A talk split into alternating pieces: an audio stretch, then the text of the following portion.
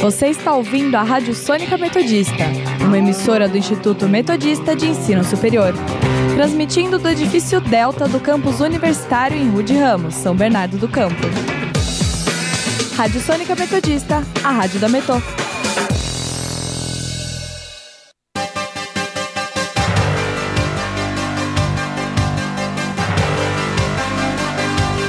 Começa agora o Jornal da Metodista, uma produção do núcleo de rádio da redação multimídia da Universidade Metodista de São Paulo.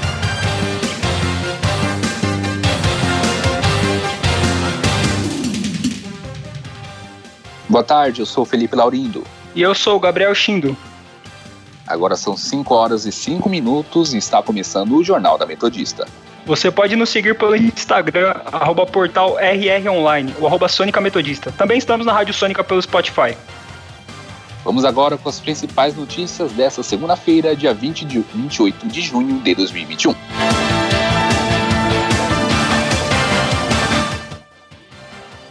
Cidade Teste apresenta bons resultados após vacinação em massa. Carlos Wizard chega ao país para depor na CPI da Covid. Mercado financeiro eleva estima estimativa da inflação.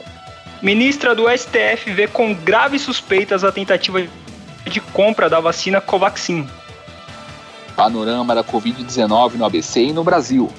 E no nosso giro pelo ABC, as principais notícias dos jornais da região.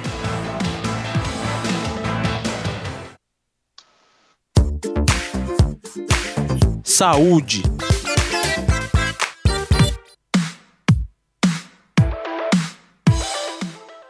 Brasil atinge 513 mil mortes por Covid-19. Nas últimas 24 horas, o país registrou 725 mortes, contabilizando 513.544 óbitos desde o início da pandemia.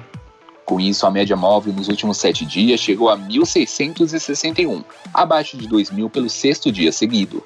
Em comparação com 14 dias atrás, a variação foi de menos 16%, indica tendência de queda nas mortes decorrentes do vírus.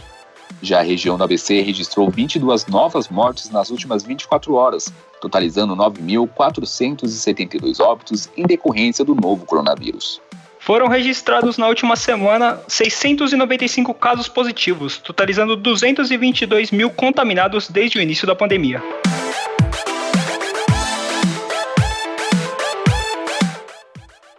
Botucatu registra queda de 71% dos casos após vacinação em massa. Cidade do interior de São Paulo foi utilizada como teste de eficácia da ampla vacinação, sob comando da Unesp e do Ministério da Saúde. 81% da população adulta já recebeu a primeira dose da AstraZeneca e completarão a imunização em agosto ao receberem a segunda dose da vacina. Foram registrados apenas 40 novas infecções na última semana na cidade. Em comparação, a semana do dia 6 de junho registrou cerca de 150 casos.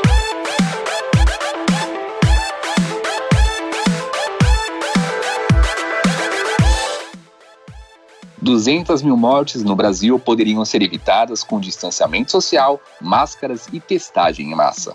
O levantamento, feito por diversos grupos de pesquisa, leva em conta o excesso de mortes registradas no país em 2020 e 2021. O estudo mostrou como o impacto junto de medidas como lockdown, o controle das fronteiras, a testagem em massa, as campanhas de comunicação e o incentivo ao uso de máscaras seriam nesse cenário. Segundo as estimativas mais conservadoras, isso significaria uma redução de quase metade dos registros de óbitos pelo novo coronavírus nos últimos 16 meses. O tema ganhou um destaque durante os trabalhos da CPI da Covid no dia 24 de junho, quando o epidemiologista Pedro Halal, professor da Universidade Federal de Pelotas, e a médica Jurema Werneck, diretora executiva da ONG Anistia Internacional, apresentaram dados e análises sobre a resposta da pandemia no país. Política. Carlos Wizard chega ao Brasil para depor na CPI da Covid nesta quarta-feira. Wizard saiu na noite de domingo dos Estados Unidos, onde estava desde março, para acompanhar dois familiares em um tratamento de saúde. A Polícia Federal determinou a retenção do passaporte do empresário. Por isso, quando ele desembarcou, ele foi acompanhado até a sede da PF em Viracopos para entregar o documento. O depoimento de Wizard estava marcado para o dia 18 de junho, mas o empresário não compareceu. Carlos Wizard é suspeito de integrar um gabinete, um gabinete paralelo que aconselhava o presidente Jair Bolsonaro a tomar medidas ineficazes de combate à pandemia. Rosa Weber vê com graves suspeitas a negociação de compras da vacina indiana na Covaxin. Ministra do STF afirmou que há indícios de favorecimento, vantagem indevida e que documentos da compra são pouco transparentes. Weber destacou que há poucos estudos científicos que comprovam a qualidade da vacina e por isso não deveria ser o foco do investimento do governo. Em 22 de fevereiro, o país separou 1,6 bilhão de reais para a compra da vacina indiana, ainda sem aprovação da Anvisa. Cada dose custaria cerca de 75 reais, valor muito acima de outras que já estão sendo aplicadas no Brasil. As doses deveriam chegar no país em maio, fato que não aconteceu, cancelando a negociação envolvendo a grande quantia.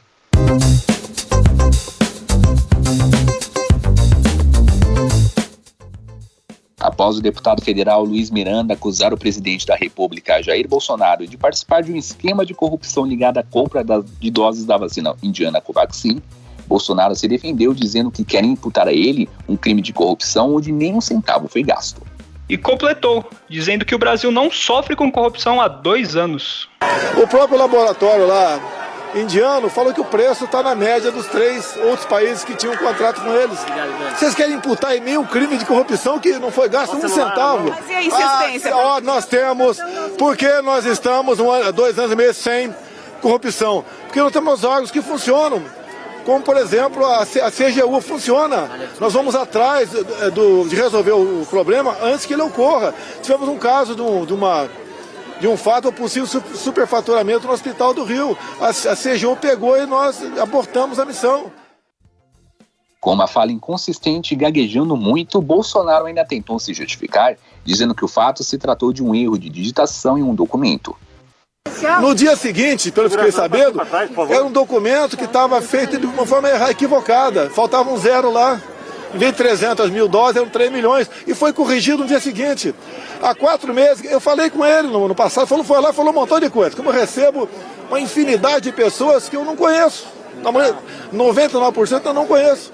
E conversa comigo. Outra, tem algum recibo meu para ele? Tá?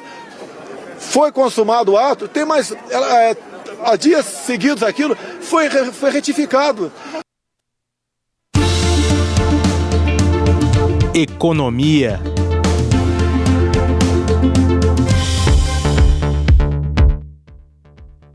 Mercado financeiro eleva para 5,97% estimativa de inflação para 2021. As previsões do mercado constam no relatório Focus, divulgado nesta segunda-feira pelo Banco Central. Os dados foram levantados na semana passada, em pesquisa com mais de 100 instituições financeiras. Em 2020, pressionado pelos preços de alimentos, o índice de preços ao consumidor amplo, o IPCA, ficou em 4,52%, acima do centro da meta para o ano, que era de 4%.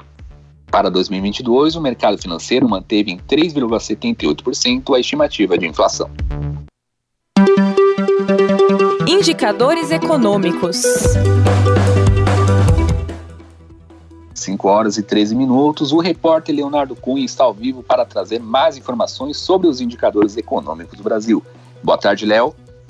Boa tarde, Felipe. Boa tarde, Gabriel. E boa tarde, ouvinte. Hoje, o principal índice da Bolsa de Valores brasileira, o Ibovespa, opera entre perdas e ganhos. O índice abriu em tendência de alta, mas reverteu para a queda durante o dia, pressionado por commodities e bancos. As instituições financeiras seguem refletindo a taxação de dividendos incluída no projeto de reforma tributária que foi enviado pelo ministro da Economia, Paulo Guedes, ao Congresso na semana passada. Hoje, quando era três e meia da tarde, o índice recuava 0,20% aos 126.982 pontos. E agora, o Ibovespa registra uma pequena queda de 0,03% aos 127.216 pontos. Lá fora, as bolsas dos Estados Unidos operam entre perdas e ganhos também, desempenho que já é melhor do que o registrado mais cedo pelos pares asiáticos e europeus. Os três principais índices de Wall Street, Dow Jones, S&P 500 e Nasdaq registram entre 0,49% negativo e 1%. O dólar comercial opera em queda de 0,13% a R$ 4,92. Já o Bitcoin opera em alta de 5%, cotado a 38.451 dólares. Leonardo Cunha para o Jornal da Metodista. Muito obrigado pelas informações, Léo.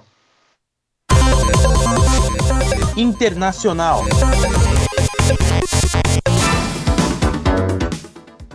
O governo dos Estados Unidos divulga aguardar o relatório sobre OVNIs.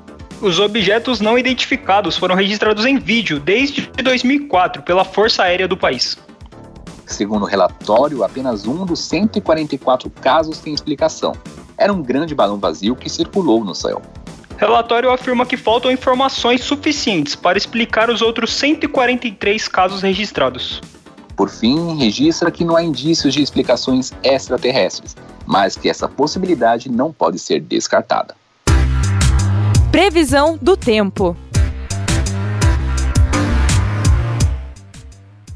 Saiba agora a previsão do tempo com a repórter Luciana Kim, que está ao vivo e nos traz mais informações. Boa tarde, Lu. Vem mais frio por aí?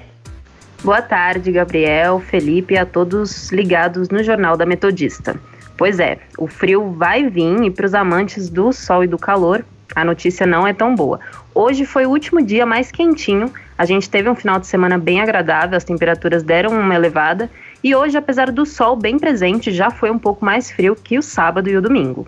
Durante a madrugada em São Bernardo, a temperatura bateu a mínima de 12 graus e a máxima de 22 às 2 horas da tarde. A partir das 3 e meia, 4 horas, o sol se escondeu um pouquinho atrás dessa nebulosidade. Se a gente olhar o céu agora, ele está bem fechado. E a temperatura vai cair a partir de agora. O destaque a partir de amanhã é uma queda de temperatura bem acentuada por conta de uma frente fria. A madrugada de terça-feira vai ser bem gelada, podendo chegar aos 9 graus, e a máxima fica entre os 14 e 15 graus. O resto da semana vai continuar assim, com máximas que não vão passar dos 20 graus e mínimas até abaixo dos 10 graus, principalmente a partir de quarta-feira. O tempo vai permanecer bem instável, céu nublado, bastante umidade e com possibilidade, possibilidade, possibilidade aí de garoa a qualquer momento. Por hoje é isso, eu volto com você, Gabriel. Obrigado pelas informações, Luciana. 5 e 17, vamos agora conferir o nosso giro pelo ABC.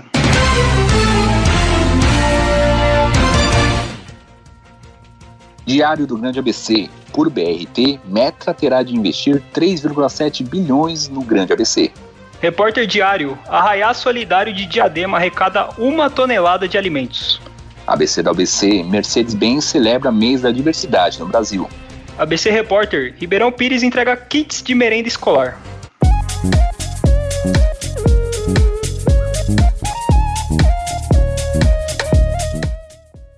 Termina aqui mais uma edição do Jornal da Metodista. O jornal vai ao vivo de segunda a sexta-feira, às 5 horas da tarde, e reprisa às 9 horas da noite.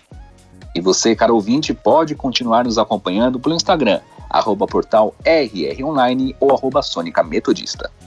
Não esqueça que a Rádio Sônica está na Podosfera. Além do Mixcloud, você pode nos ouvir no Spotify, Deezer, Google Podcasts, Pocket Casts, Radio Public, iTunes, Overcast e Castro. Para mais informações, acesse o nosso portal através do endereço www.metodista.br/rronline.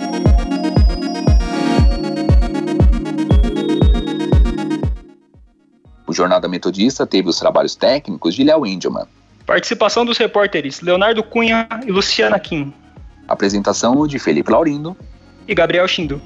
Continue ouvindo a nossa programação e até amanhã.